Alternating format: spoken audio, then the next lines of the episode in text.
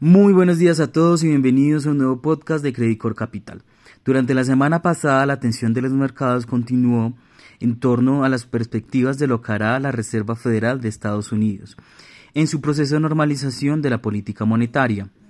Vale la pena recordar que el presidente de la institución, Jerome Powell, reafirmó recientemente en un discurso su compromiso en la lucha contra la inflación, lo cual desinfló de cierta forma las expectativas del mercado de un viraje en el tono agresivo de la institución.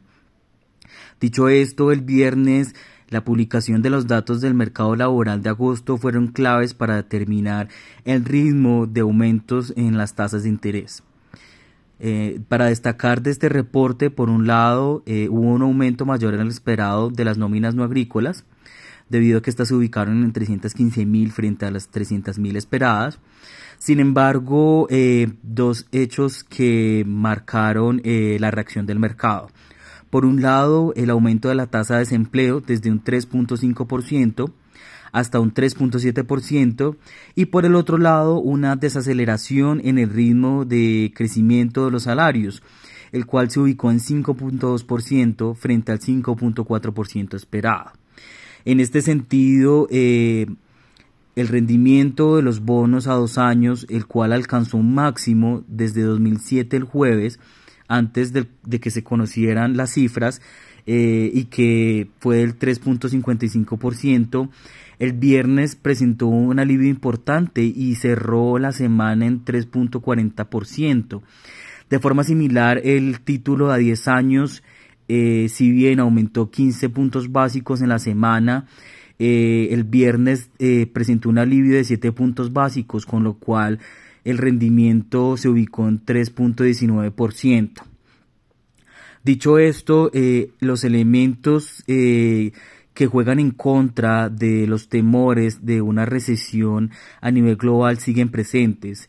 Solamente para señalar, durante la semana pasada en China las autoridades declararon un nuevo confinamiento en la ciudad de Chengdu, la cual acoge a 21 millones de habitantes debido a un brote de COVID-19.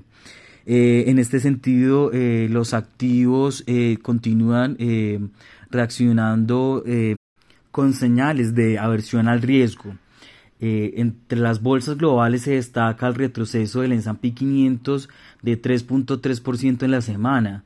Sin embargo, en general todas las bolsas importantes cerraron en rojo en la semana anterior. De, la misma forma, algunos commodities que reaccionan a la actividad laboral, como lo son el cobre, tuvieron un retroceso del 8% así como el petróleo Uren, el cual descendió 6% hasta ubicarse en un nivel de 95 dólares por barril.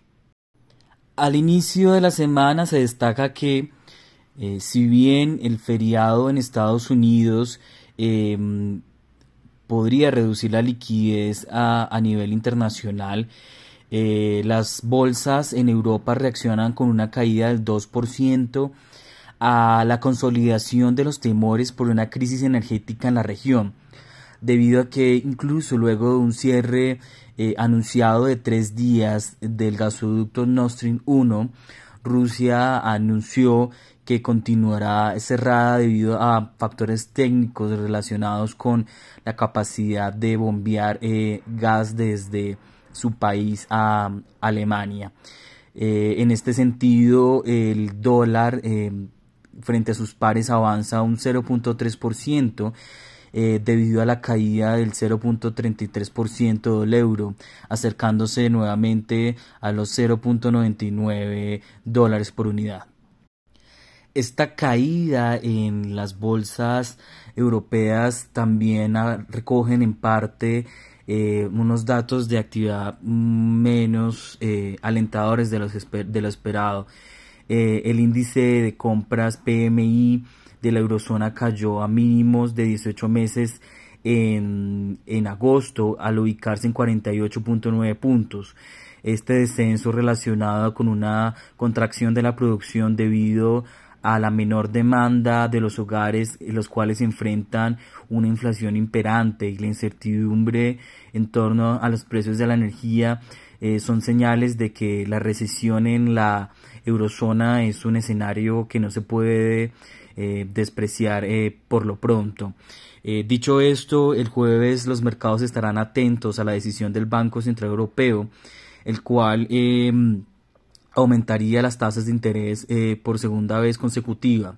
Sin embargo, ante este escenario de alta incertidumbre, eh, las comunicaciones de, la institución serán claves para determinar cuál será el ritmo de, ajuste eh, en la política monetaria y si en alguna forma este podrá recortar la brecha eh, con respecto al ritmo más agresivo comentado anteriormente en cuanto a la Fed.